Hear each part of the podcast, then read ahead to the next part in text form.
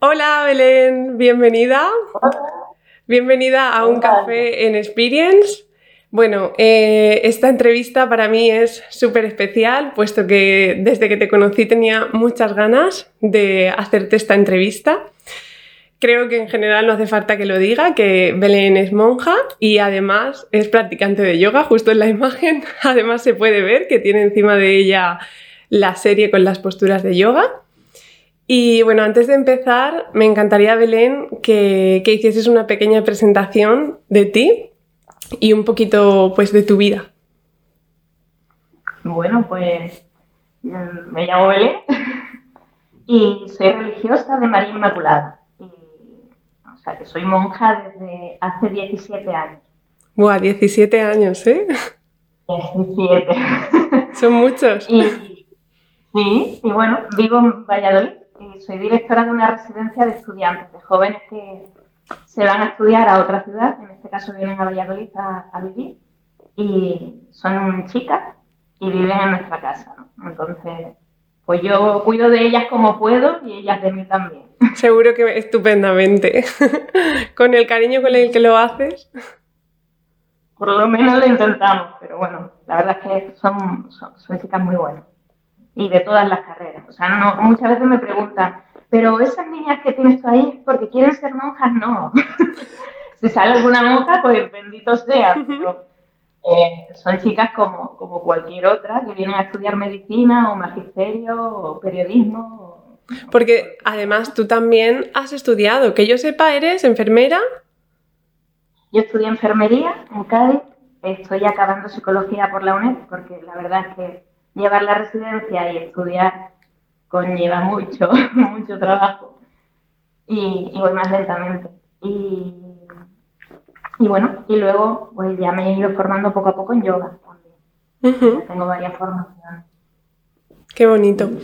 ¿Y, ¿Y, cómo fue lo de que, que, tú siendo monja y estando pues al frente también de la residencia, de los estudios y demás, le dijeses, imagino que a tus superiores, porque las tendrás, no sé cómo se gestiona, pero ¿cómo fue que dijeses, bueno, pues quiero, además de practicar yoga, hacer la formación de profesora de yoga? O bueno, quizá empecemos por el principio, ¿cómo empezaste a practicar yoga? Bueno, pues yo empecé a practicar yoga porque nosotros tenemos, nuestra congregación está en todo el mundo. Entonces, tenemos muchísimas casas en India. Y nuestras hermanas de la India, siempre antes de, formalizar nuestra etapa formativa, digamos, tienen que venir a España a aprender el español. Porque como nuestra congregación nació en España, el lenguaje oficial para nosotras es el español. Entonces, ellas tienen que venir aquí. Por curiosidad, ¿cómo, ¿cómo se llama la congregación? Ya por curiosidad. Nos llamamos religiosas de María Inmaculada. Vale. Vale. ¿Cuántos años tiene la congregación? Para hacerme una idea histórica también de lo que estamos hablando. Pues, yo creo que este año contábamos ciento, lo mismo me pierdo. Nacimos en 1876, o sea, unos 140 y tantos creo que contábamos este año. Que con el COVID la celebración ha sido más espectacular. sí, es verdad. A través de ¿no? Pero bueno, la cosa es que estas hermanas, pues cuando vienen, eh, en verano nos juntábamos en la etapa formativa en verano nos juntamos todas las jóvenes para formarnos de otra forma, ¿no? Y siempre hay un espacio para el deporte.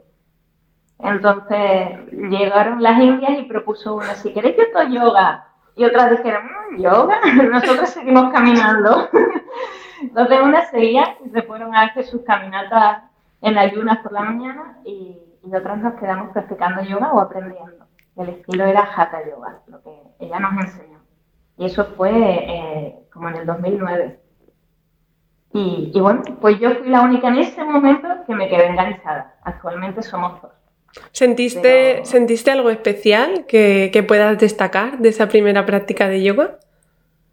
Me sentí físicamente muy bien. Nosotras es verdad que tenemos mucho rato de oración. Entonces es verdad que eh, el yoga que te facilita pues poderte mantener en una postura estable muchísimo tiempo, ¿no? De una forma relajada. Entonces eso a mí me ayudó. De hecho, mi postura normal es cadera sana para rezar. o sea, que rezo en el suelo con mis piernas cruzadas, mm, desde pues ahora 20 años. claro, sí, al final, en parte también de lo que sabemos de las raíces y del nacimiento de la práctica de yoga también venía un poco por este camino. Sí. O sea, nace, para nosotros desde el cristianismo nace desde los padres del desierto, ¿no? Eran esos monjes que se retiraron a los desiertos de Siria y eso para, para meditar, ayunar y apartarse del mundo y unirse a Dios, ¿no? Y yoga unió. sí. Y, y, de ahí fueron esos ermitaños, eremitas congregándose y, y poco a poco se fueron creando comunidades. Y de ahí nació la vida religiosa. Entonces, todo tiene un hilo. Yo siempre lo digo, que, que, realmente está todo muy unido y más todavía cuando nos vamos hacia atrás, porque si hoy día te pones a practicar yoga y luego practicas, por ejemplo, algún tipo de las meditaciones zen en movimiento, dices, ah, pues es bastante similar, pero es que eso es lo que hoy día nos ha llegado, pero es que si te vas hacia atrás, aún se parecían más los distintos tipos de prácticas religiosas. Y de hecho algo curioso que yo a veces he pensado es que durante, no sé si esto tiene que ver, pero para mí en mi mente tiene sentido, durante la misa, cuando hay tantas veces en las que te levantas, te sientas, cambias de postura y demás, eso es un poco también como que se acerca un poco a ese cuerpo-mente, ¿no? Sí, porque cada movimiento tiene un gesto de adoración, de escucha, de atención plena, de, lo que conlleva en cada momento.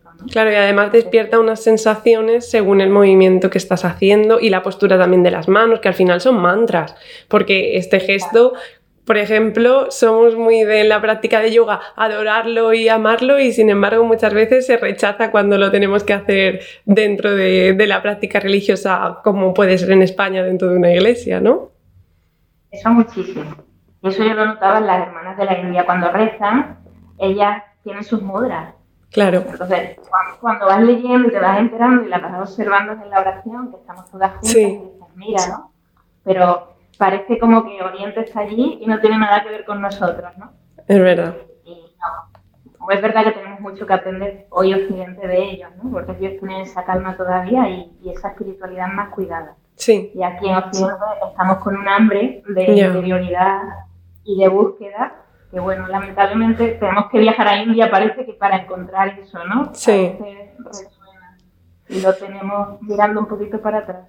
Es que es un poco como que en el momento en el que empezamos a darle más importancia a la parte, en, en, Occidente se le da más importancia a la parte mental, como a la parte racional, y somos muy de valorar la inteligencia, los estudios, lo conseguido a través de esa mente y, nos perdemos mucho la otra parte, la parte más sensitiva y emocional, que ahora yo creo que está volviendo simplemente por pura necesidad. O sea, es que está viniendo y hay un montón de distintas corrientes, vertientes, ya no solo es que el yoga esté de moda, es que en general la espiritualidad, el despertar de la sensibilidad y de la escucha es que está de moda y no porque esté de moda porque lo hayan puesto de moda, sino porque es que nos hemos sentido yo creo que totalmente acorralados y prisioneros de ese avance que nos habíamos creado, ¿no?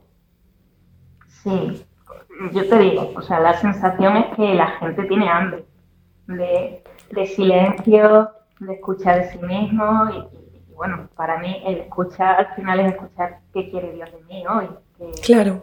Que no es más que, hacer el bien en lo que puedan. Que, eso no desdice nada del yoga, que por ahí van los, los sí. llamas pero como hemos hablado muchas veces, a veces tienes que leemos los Yoga Sutras como, como palabras sagradas y la Biblia no, porque es el primer libro que se creó en la historia, uno de los más antiguos, pero sí. le quitamos valor, ¿no? Es pena, porque por lo menos saber y conocer, aunque no, aunque no queramos participar, ¿no? Pero tener cierta cultura también de ahí nos viene, nos viene bien. De hecho, hay mucha gente que, habla, por ejemplo, de la, de la, Biblia y dice, no, pero es que eh, tiene unas raíces, por ejemplo, esto lo dicen muchas chicas, tiene unas raíces súper machistas, entonces no quiero verla, o por la imagen que la mujer eh, proyecta dentro de esos textos, etc.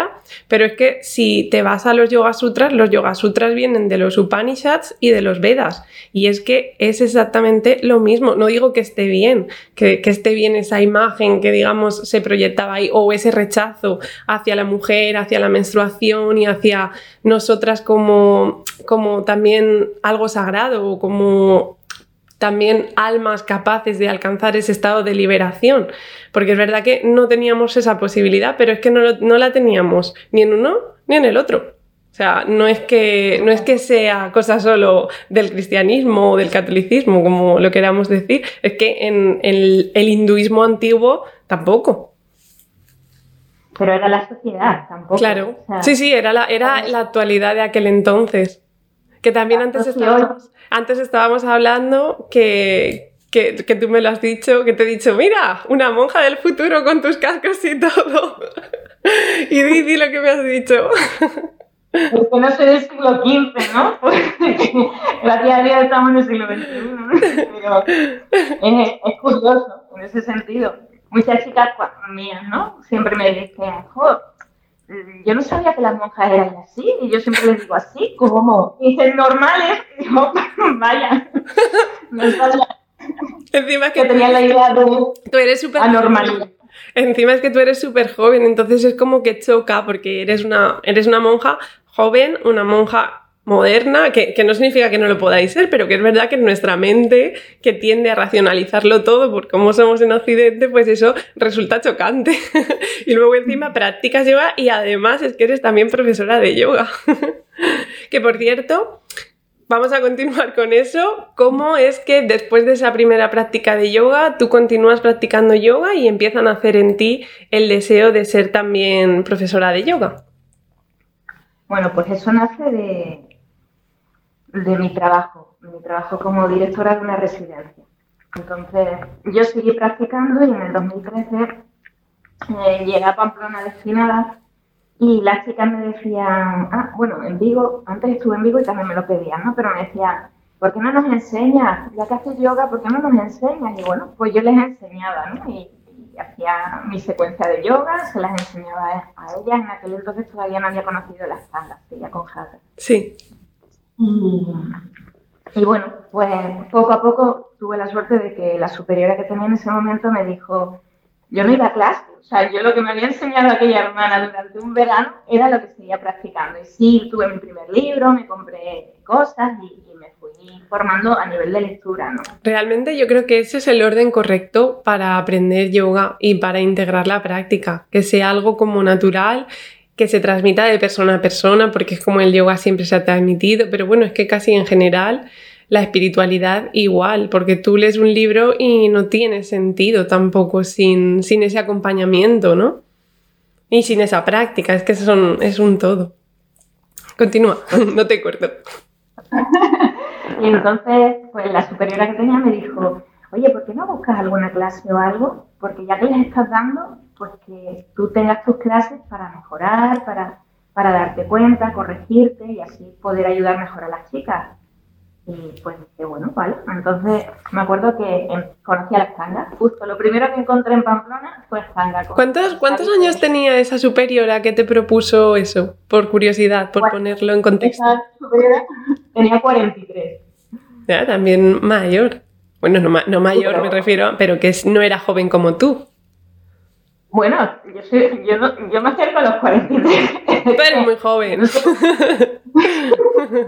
pero bueno. Eh, y entonces, pues, pues hice eso. Cada 15 días iba a una clase de yoga. La verdad es que Sally me facilitó mucho y también con mi responsabilidad no, no tenía tanto tiempo disponible y luego practicaba en casa. ¿no? Y, y, daba las clases a las chicas, ¿no? Y yo vi cómo iba teniendo muy buen efecto sobre ellas, ¿no? La verdad es que a mí hay gente que eh, va al yoga buscando la espiritualidad, ¿no? Y a lo mejor yo, desde la espiritualidad, busqué la parte física. Y Porque sentías como que le faltaba un poquito, ¿no? A quizá tu práctica más espiritual, más religiosa. Yo creo que me vino más así, ¿sabes? Cuando compartes con la gente, mucha gente te dice, pues que voy a yoga porque quiero un poquito calmarme o quiero relajarme o quiero... Sí. Pero yo voy un poquito al revés, ¿no? Es verdad que en mi vida pensamos que somos que las monjas vivimos como en otro planeta, pero 44 horas son muy intensas y con 60 jóvenes de, de edad adolescente y hormonal, pues también, ¿no? Ellas lo saben, la verdad. Entonces, bueno, empecé así. Y luego me destinaron a Valladolid. Y, y lo mismo. Yo volví a mantener las clases con las, con las chicas que tenían esa residencia. Y, y un día pasaba por aquí, mm, nosotros a la cabeza superior de, todo, de toda la congregación le llamamos general, madre general. Pasó por aquí y le propuse y le dije, mira, yo creo que no estaría mal que hiciera el curso de yoga y que me formara en condiciones. Ah, pues me parece muy bien. Que me mi provincial, el segundo rango.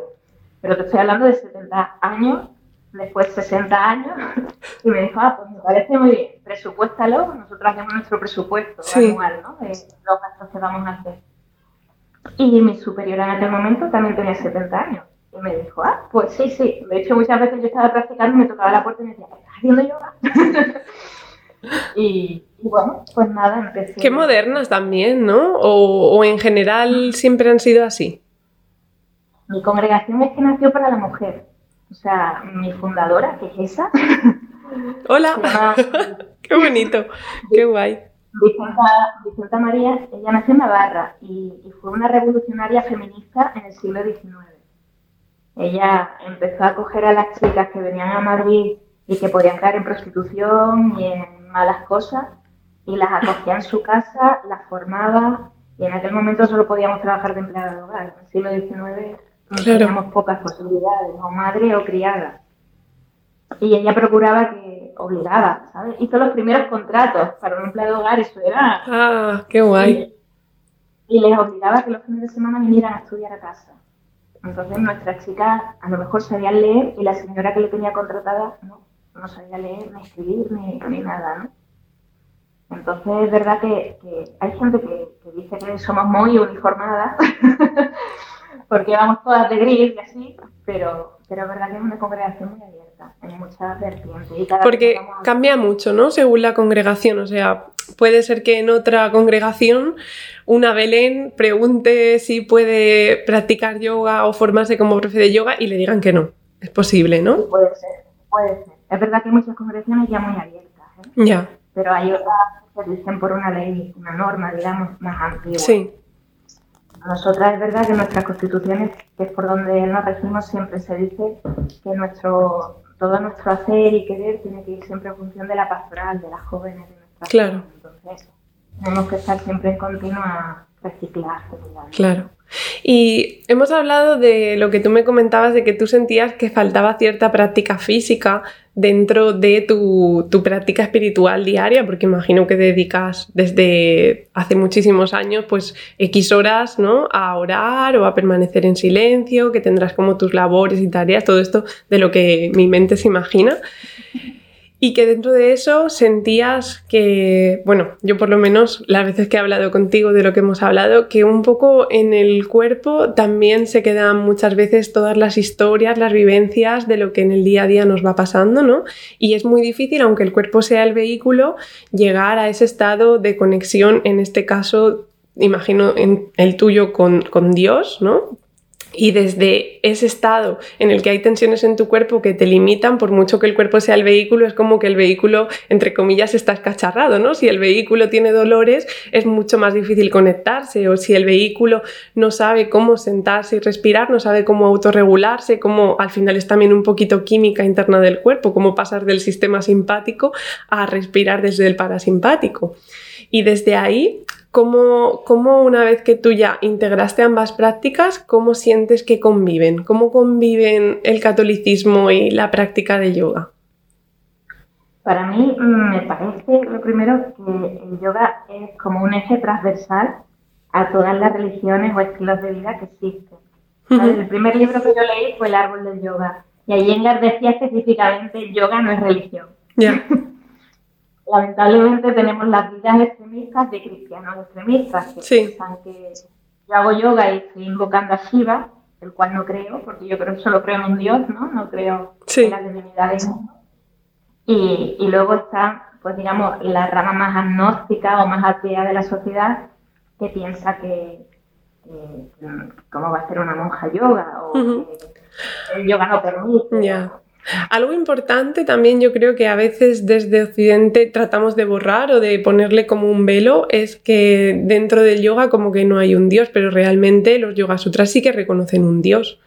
O sea, desde los Yoga Sutras sí se reconoce un Dios. Otra cosa es que tú practiques yoga y no quieras reconocerlo, pero la práctica de yoga sí que conoce un Dios o sí que se supone que te acerca a una conexión con el todo, porque te hablan del Purusha tú, o sea, de tu alma, y también habla del Purusha como supremo, o sea, que sí que reconoce un Dios. No te dice cuál, eso sí, que también eso yo creo que fue algo de lo que hizo Patanjali cuando en los Yoga Sutras recopiló todo esto, que intentó decir, vale, esto tiene que servirle a cualquiera, digamos, le rece al Dios que le rece, ¿no? Exacto, o sea, es un puente. Para mí el yoga es un puente, es una mediación, ¿no?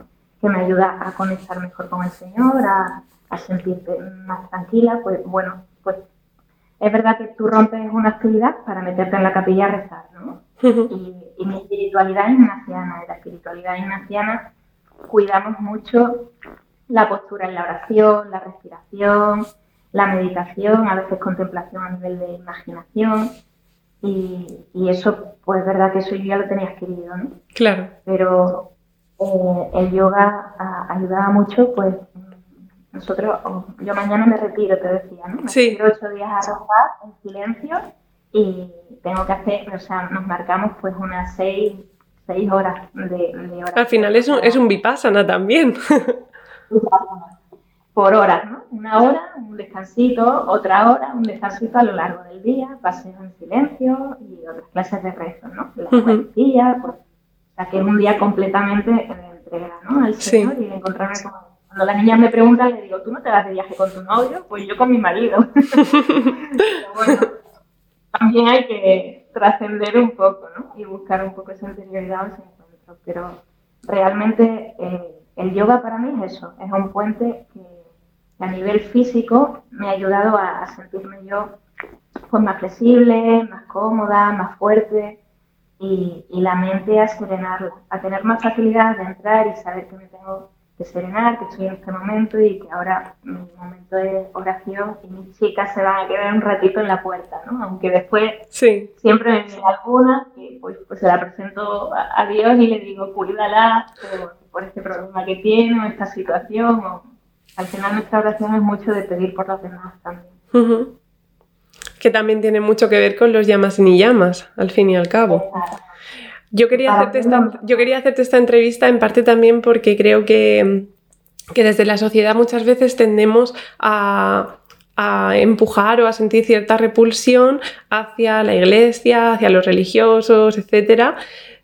Entre otras cosas por desconocimiento, porque la mayoría de veces la gente eso no sabe ni cómo vive una monja, no sabe ni, ni cómo tiene que llevar su día a día, ni qué hace, ni por qué y luego también porque nos quedamos siempre como con, con, con, lo malo y también con lo fácil, ¿no? Con quizá ciertos recuerdos de actos que no nos han parecido buenos, que se han hecho en nombre de la iglesia, pero realmente eso no ha sido tú, ni tampoco ha sido tu compañera, ni tu superiora, ni, y todo lo bueno que a lo mejor sí que hacéis, mm, lo perdemos. Y por ejemplo, yo creo que algo que falta un montón hoy día en la sociedad, que por eso hay mucha gente tan perdida, es ese sentimiento de comunidad ese reconocer la espiritualidad, ese reconocer como que somos parte de algo más grande y que por eso también el yoga muchas veces engancha tanto a la gente porque te sientes perdido y de repente llegas a tu estudio de yoga tú ahí con tu mochilita, tu esterilla y de repente te sientes acogido, sientes que estás en un lugar en el que te aceptan tal y como eres, en el que puedes estar en silencio, puedes hablar en los momentos en los que toque, en el que toda sensación y emoción es bienvenida porque las cosas simplemente son, no son buenas o malas y etcétera. Y todo eso, por ejemplo, yo creo que hoy día quizá no, pero que antiguamente en pequeños pueblos dentro de las iglesias lo tenían, ¿no? Era un poco como ese hogar de todos. Sí, de todas formas, yo creo que todo es cíclico, o sea que, vamos cambiando. Sí. Esto es una escuela. Pero ahora mismo sí existe eh, en ciertos contextos. Es verdad que el COVID a mí me ha demostrado una revolución en la red a nivel religioso. ¿Sí? Impresionante. Qué guay. Yo que estuve confinada en Roma, movimientos de jóvenes todas las noches, emisiones en directo, oración al Santísimo, exposiciones, sí. rezos sea, la iglesia se ha movido a nivel de jóvenes muchísimo, ¿no?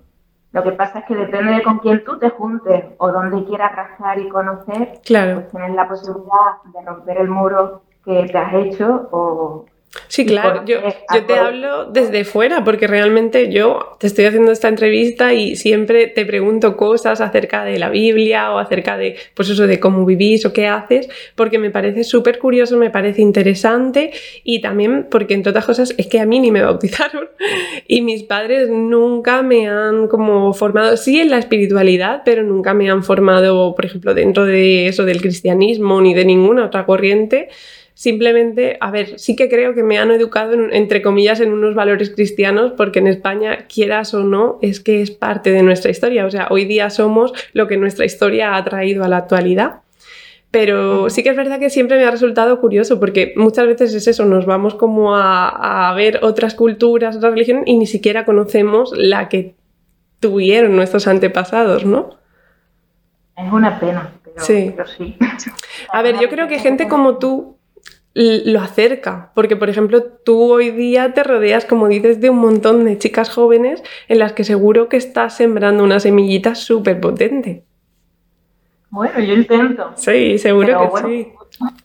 A mí la semilla me la sembró una hermana muy mayor. ¿Sí? De hecho, era, en Melilla, sí. fui a un campo de trabajo, que eso es una de las muchas cosas que hacemos las congregaciones, ¿no? A nivel de voluntariados, de campamentos, de campos de trabajo, de formación, o sea, para los jóvenes se les ofrece muchísimas cosas y en el momento en que participan y ven cuánto, cuánto supone dar y cuánto, cuánto se recibe por cuidar a un niño, por atender a una chica de tu misma edad que no sabe hablar español, o, pues te sorprende, ¿no? Y yo conocí como una Teresa de Calcuta, era, se llama, murió hace unos años, hermana Eucaristía, igual, Teresa de Calcuta, igual, de hecho, toda la ciudad de Melilla el día que murió se volcó sobre ella. Qué bonito. tenía 80 años, pero su testimonio, y, qué es lo que importa, ¿no? Cuando tú ves un testimonio, ya sea, yo creo que ya sea de un budista, de un buen musulmán, de un, buen cristiano o de un buen agnóstico ateo, tú dices, a mí me gustaría parecerme un poco a esa persona, ¿no? Como, pues yo soy un poquito más como Jesús cada día, ¿no? Y vivir la buena noticia, que en buena noticia siempre suena bien. Entonces tendría, tienes que esforzarte, eso es verdad, pero igual que en yoga, disciplina, constancia, perseverancia, cuidado. Práctica, desapego y luego el otro ingrediente que yo creo que si no tienes como ese reconocer en cierta parte un dios o una energía superior o como tiene muchos nombres, pero que si no lo reconocemos, no cultivamos el tercer punto clave, que es el del confiar, ¿no? Que hoy día vive la población muchas veces vive desesperanzada. Yo, por ejemplo, recuerdo a mi abuelo, que era un hombre que sí era muy, muy practicante, cristiano y muy creyente, y era muy muy buen hombre, era muy buena persona, era la típica persona que podías ver por el, por el pueblo recogiendo papeles y diciéndole a los jóvenes cosas si no, no se comportaban como buenas personas. Y, y él, por ejemplo, es que vivía siempre súper esperanzado y era un hombre que se dedicaba a cultivar el campo, pero es que vivía con una alegría, con una fuerza y con un tesón, que yo eso siempre lo he admirado. Yo siempre decía, es que yo quiero tener fe, aunque sea, pues eso, aunque sea en, continuar respirando, respirándome, habitándome y conectando con lo que sea que me rodea, porque es que no hay nada como vivir con esa esperanza, ¿no? Con esa fe. Exacto. Entonces, lo importante también son los testimonios. Tú decías, hay veces que alguien la fastidia, también de todas formas la iglesia se nos exige mucho. Sí. Es que uno mete la pata y madre mía, todos hemos metido la pata y una persona de otro contexto mete la pata y la ha metido esa, ¿no? Claro. No generalizamos a la sociedad en sí, ¿no? Eso primero es una pena, ¿no? Hombre, tenemos unos, tenemos unos cuerpos muy animalillos, eso también hay que reconocerlo, ¿no? Es prácticamente imposible que seamos seres iluminados porque es que seguimos estando en estos cuerpos animalillos, que por eso también nos hace tanta falta el yoga. Exacto, y tenemos que ir poquito a poquito y vamos corrigiéndonos y, y todos somos humanos, o sea, todos hacemos bien y lamentablemente de vez en cuando algo mal. Claro. ¿No? Y Pero... ya por último, no sé si quieres decir algo más, si te he cortado. no, era de cara a eso, ¿no? Pues que a veces si nos atrevemos a romper un poco el muro o a no generalizar, porque es verdad que hay zonas de la iglesia de mucho poder, pues es verdad, yo no creo en esa parte de la iglesia. Ya. hay veces que me dicen, es que a mí no me gusta la iglesia yo no quiero pertenecer a la iglesia por esto, porque eh, hay muchísimo poder, porque la riqueza se condensa en el, en el, Vaticano, que yo no sé quién sería capaz de comprar el Vaticano. Sí. Pero bueno. O, y muchas cosas son regalos, pues llegan al Papa y le, le llevas mil, cosas, porque tiene ahí y a veces pues pone... Pero a veces es eso, que nos identificamos con, con, una especie de Dios y con unos criterios también antiguos que decías tú, en catequesis me enseñaban a colorear. Pues qué lástima que no tuviste una catequesis que te enseñara que Dios es, si tu padre es bueno, el triple de bueno. O sea, siempre va a ser alguien que te va a amar, que te va, que, te va a dar más de lo que tú puedes imaginar. Pero si nadie nos lo presenta así y no rascamos por conocer, pues nos quedamos con esa parte y al final, pues marcamos a la iglesia como arcaica, como un lugar de culpabilidad y, y eso no es así, ¿no? No, no se puede primero generalizar, eso es muy importante. A ver, yo creo que es importante tener una mirada crítica, que era justo lo que te iba a preguntar, que como mirada crítica de esa parte hacia la que la población suele sentir más rechazo, que qué pensabas tú que estás dentro, ¿no? Luego también ves que hay jóvenes que al principio de mis 60 chicas este año, todas no son creyentes. Tengo una musulmana en la residencia, ¿sabes? Mi congregación no sectoriza. Entonces, a, a, mí me da mucha pena, porque mm, al final es eso, ¿no? Según con quién te juntes, tendrás la posibilidad. Y ellas cuando vienen aquí, es verdad que tienen mm, la posibilidad de conocer la religión de otra forma. Yo siempre lanzo propuestas. O sea, en, en mi vida no hay, no hay ninguna imposición ni en mi forma de educar para ellas. Ellas tienen grupo de oración, tienen sus clases de yoga y en Savasana siempre la meditación termina en un pequeño examen ignaciano que decimos, ¿no? De dar gracias por el día, ver en qué hemos hecho a lo mejor algo mal que podemos rectificar, eh, proponernos mañana un día mejor y mejores actos y, y, reconocer que ha podido transformar el día hoy, qué presencias, qué personas nos hemos encontrado, ¿no? Sí. Y, entonces ellas se van, van descubriendo, ¿no? Y por lo menos tienen la oportunidad durante el tiempo que, estamos, que están con nosotras, quien quiera, de rascar y descubrir la fe de otro modo. Que a lo mejor en el cole una hora o dos de religión que te ponían antes, ¿no? Pues el sacerdote que te daba la clase, o la monja, o el profesor que fuera, no estaba muy motivado o no tenía una experiencia en ese momento más fuerte. También es que a veces, por ejemplo, los textos yo creo que nos suenan demasiado arcaicos, ¿no? Que, quizá mm, falta un poco de, de traerlos a la actualidad, de ya no de ya no de cambiarlos, porque no tampoco tiene nada que cambiar el mensaje que sea el mismo, pero utilizar palabras más de ahora, porque a mí muchas veces me ha pasado de leer, como te he dicho, alguna vez que me ha dado por ojear la Biblia, que tengo una, porque me gusta ir curioseándola para saber, pues eso, raíces, origen, y es como, pero ¿por qué usan estas palabras? Si yo no sé qué significa esto y es castellano. Claro, pero porque es antiguo, es como si te pones a leer el Quijote. Ya. ya no antiguo, ¿no? Entonces, es verdad que viene del hebreo y del arameo y, se hacen sus traducciones. Sí. Pero... Y tú cuando transmites el mensaje, normalmente usas, pues imagino que intentas hacerlo con, con palabras actuales y con ejemplos actuales, ¿no? La cosa es esa. O sea, ¿qué querría decir Dios con esto hoy? sea, que quisieron decir los evangelistas con esto, los primeros discípulos. Y la verdad es que la Biblia es muy bonita. Claro. La que parte que censura un poquito a la mujer y por la época, sí. pero hay partes muy bonitas. El cantar de los cantares es un canto a la mujer precioso. Ruth y Noemí son dos mujeres que, que magníficas, ¿no? Luchadoras, la reina Esther, o sea, es que hay libros en la Biblia que a la mujer también la, la mucho. Lo que pasa es que nos quedamos con lo que nos han contado, claro. hemos oído, y no por lo que estamos experimentando. Eso es algo que me gusta mucho también tuyo, que es como que eres una monja feminista, porque además dedicas tu vida a las mujeres, es verdad. Yo te calificaría como monja feminista. dedicas tu vida a las mujeres, a empoderarlas, a ayudarlas en todo lo posible, a hacerse sentir mejor con ellas mismas, a mm, alinearse con su ser y que elijan desde ese estado como más de presencia, ¿no? Que eso al final o sea, no se me ocurren actos a lo mejor más feministas. Igual que, por ejemplo, se habla mucho de yo soy yogi o tal. Yo siempre digo, yo no soy yogi, porque yo considero que tú eres más yogi que yo. Porque yo no dedico mis horas a la oración y tú sí. Yo no dedico mis horas a permanecer en silencio. Tú es como que estás en vipassana prácticamente día a día. Yo a lo mejor pues tengo mi sadhana y tengo mi práctica espiritual diaria, pero realmente quien está entregada a la espiritualidad eres tú, mucho más que yo que muchos yogis, entre comillas, yo creo que rechazan a los religiosos, pero que soy más yogis que lo que, somos yogis, que se supone. Pero bueno, son, los extremos, ¿no? Sí. Que, que, andan por ahí. Yo siempre pienso que los extremos son, son horribles. Sí, yo también. dan la espalda al otro, Pero bueno, es verdad que en mi estilo de vida propicia eso.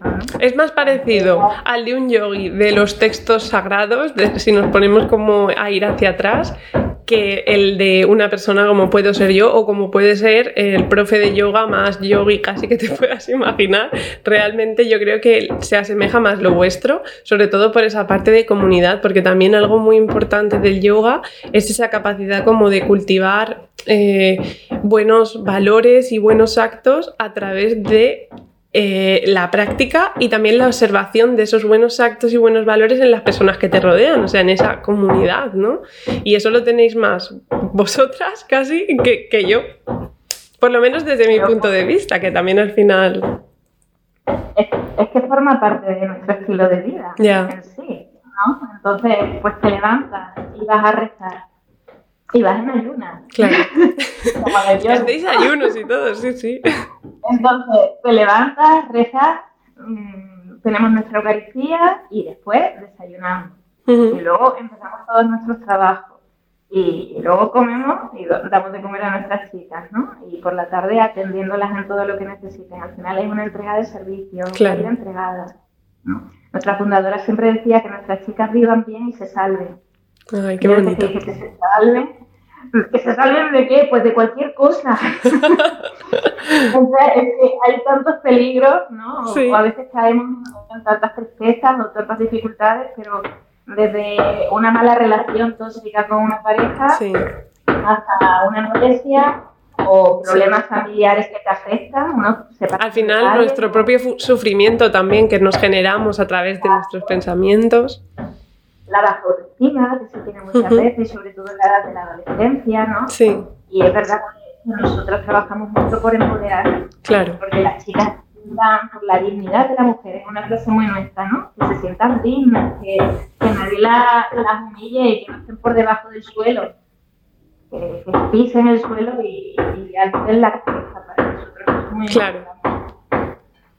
Y bueno, ahora sí, ya por último, último, que sé que además te tienes que ir con tus chicas, me gustaría que, que mandases un mensaje, tú que eres una persona con una práctica espiritual diaria, que mandases un mensaje para liberarse en cierta parte, las personitas que nos estén viendo, del sufrimiento que la sociedad de hoy día mm, en parte nos trae. O sea, una persona como tú que está más cerca, para al menos bajo mi punto de vista, que está más cerca de ese Dios o de ese estado de conexión, ¿no? ¿Qué, qué le dirías a una persona que está sufriendo? La verdad es que desde mí, para mí lo más importante es Dios. O sea, para los, para los cristianos, primero es Dios y luego los demás, porque te lleva, Dios te lleva a los demás, ¿no? Entonces, la posibilidad de acercarse, de acercarse a la iglesia porque es misericordiosa, porque enseña de compasión y de autocompasión, enseña a perdonarte, enseña a perdonar y a disculpar y a sanar, ¿no? Jesús hacía al final hablar y sanar. todo, el Nuevo Testamento y Jesús sanó al leproso y al mudo y al sordomudo y a la mujer enferma y a la hemorroísa y a la que sangraba y a entonces, es verdad que la, iglesia, o simplemente el evangelio te, puede ayudar mucho a, a, superar ese sufrimiento. Y es verdad que mm, los primeros psicólogos de la historia eran sacerdotes. O sea, sí. sí, el sacramento de, la confesión, que a veces también se critica tanto, era una forma de, de tú hablar con alguien de eso que te está preocupando y que estás haciendo mal y que te está martirizando, ¿no? Y que Hmm. está creando ese sufrimiento, ¿no?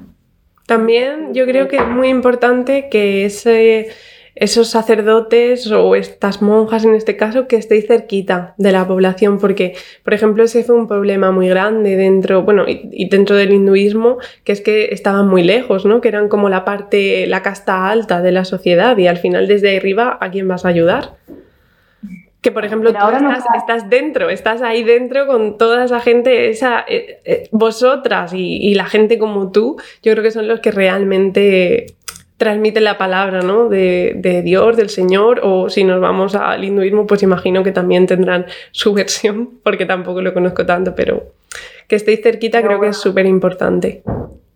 He sabido siempre de todo, porque San Francisco Javín Sí. de Ujú, San Francisco de Asís era un pobrecito, Sí. dejó toda su riqueza y fue recorriendo el pueblo y, y burlado por la gente como loco, ¿no? Y, y al final vivía más pobre que los pobres, ¿no? Entonces también depende, es que por eso ha- hay de todo. A lo mejor te encuentras obispos rodeados de riqueza, lamentablemente, y obispos que viven con lo que tienen y, y- Hmm. y comen con lo de hoy, no Sí. tienen para mañana. Entonces, es depende, ¿no? La cosa es que en todas las ciudades y en todos los pueblos, yo aseguro que, que siempre hay una persona que te puede ayudar, que te puede confrontar. Es muy importante eso, la confrontación. O sea, el que, el que te acompañe a alguien en el camino de la fe y te explique, como tú Sí. dices, la Biblia de otro modo, o tú le confrontes y, y le digas la culpabilidad que siente, o el que no eres capaz de perdonar a alguien que te ha hecho algo, que es una de las partes de mucho sufrimiento Sí. hoy en día, ¿no? Hmm. Que, que sufre por lo que te han hecho, ¿no? Pues es verdad que, la que ayuda mucho la oración, que ayuda mucho el yoga, que ayuda mu- mucho la meditación. Uno de los libros preferidos, yo creo que también tuyo, es lo de eh, Biografía del Silencio, ¿no? Ah, El sí. Salvador es un Ese es mi libro favorito, Biografía del Silencio, es un libro precioso. Y hay mucha gente que lo ve y le dice, ah, creo que no todo el mundo sabe que Pablo II es un sacerdote. Sí, sí, sí, lo sé. También en parte por él, eh, mi curiosidad por, por en general, bueno, siempre lo, lo he tenido porque cuando yo empecé a estudiar yoga, pues como yo además soy como muy científica, yo dije, a ver, no, yo quiero los orígenes. Y entonces pues me fui a estudiar los Upanishads, a estudiar los Vedas, a ver de dónde salía eso, por qué, cómo había evolucionado, porque tendemos como eso, a separarlo todo mucho y es que todo es lo mismo y todo va evolucionando con la sociedad. Y luego, Pues- como yo te, te dije alguna vez, que la lectura de los salmos y sacar la palabra de confianza Sí. sale mil veces en los Sí. salmos, ¿no? O, o la parte de, de los apóstoles, ¿no? El libro eh, Los Hechos de los Apóstoles habla de la, igre- de la iglesia cuando ya Jesús no estaba, ¿no? Entonces te demuestra los orígenes, como tú estás diciendo, cómo quería vivir esa comunidad. Sí, Que ahora estemos intentando vivir así y que haya sacerdotes, religiosas, gente cristiana que no viva así, pues también. sí, Pero es como ese es el reflejo y el camino que queremos seguir. Sí. Yo quiero seguir las huellas de Jesús y yo quiero ser como Él fue. Unos días lo consigo acercarme un poquito y otros días un desastre. Pero es como el, el modelo de las personas que tú quieres llegar a ser para los demás, ¿no? Y, creo que el sufrimiento se sana mucho, la experiencia de amor, ¿no? El sentirte amada por otro sana mucho. Y cuando has tenido amor y, y ves amor, lo reconoces inmediatamente, ¿no? sí. Y se, se cultiva amor y se sana a través de observar y ver el amor. Que eso también en los Yoga Sutras, por ejemplo, lo pone, que uno puede sanar mm, o meditar en su propia bondad o en su propia luz o en la de otro y a través de esa cultivar la suya propia. Que al final es todo un poquito, pues eso, como decíamos, que todo es un poco lo mismo y el yoga pues puede ser un puente maravilloso y eh, tú eres el ejemplo, por eso me gusta tanto. Mira, Pues- decía San, San Juan de la Cruz decía, donde no hay amor, pon amor y sacarás amor. ¿Sabes? Sí, Y es un hombre del siglo XV también, de Santa Teresa, y mi fundador ya más reciente, del siglo XIX, pero te paras a pensar y dices, ¿qué es eso, no? sí, Al final vivimos en, en condiciones, ¿no? En cierta radicalidad. Tanto yo, el- mi catolicismo, como tú el yoga, al final tendríamos que sacar eso. Es verdad. A mí a veces me dicen, Jolín, es que siempre estás contenta, siempre compartes cosas buenas. A ver, realmente no es que siempre esté contenta, es que yo soy una persona que es esperanzada, que confía, soy una persona muy amorosa, ya no con el resto, sino también conmigo misma, que a veces me dicen, ¿y cómo puedes grabarte hablando? Digo, pues es que me veo y pienso, mira, pues si lo estoy haciendo lo mejor que puedo, ¿cómo me voy a juzgar por ello? si es que al final somos súper duros con nosotros mismos y nos falta un poquitín de amor que simplemente con, con darle el espacio para que surja, que ya aparece, porque tú te ves y si en lugar de juzgarte te miras con amor, ya cambia, ya cambia todo. Y entonces, pues por eso en realidad, normalmente no es que sea una persona que siempre esté bien, tengo mis buenos y mis malos, pero como que siempre me acompaño y me sostengo desde el amor y eso pues me hace permanecer un poquito en la luz, ¿no? Yo a veces lo comparo así, digo, pues te puedes ir al oscuro o te puedes mantener en la luz. Y yo pues si puedo elegir casi siempre me quedo en la luz, la verdad. Pues esa fe es en la que yo creo. Sí. Todo lo que estás diciendo es en el Dios que yo creo. Qué bonito. Pues nada, ahora sí te dejo, que te vayas con tus chicas, espero que vaya súper bien. Muchísimas, muchísimas gracias por acceder a esta entrevista y espero que a ti también te haya gustado, que te hayas sentido cómoda. Eres la primera persona a la que entrevisto. Bueno. espero que hayas rezado para que saliese bien. Sí, he rezado, he rezado con todo. Muchas gracias, Belén, de verdad. Un abrazo súper fuerte. Adiós. Adiós.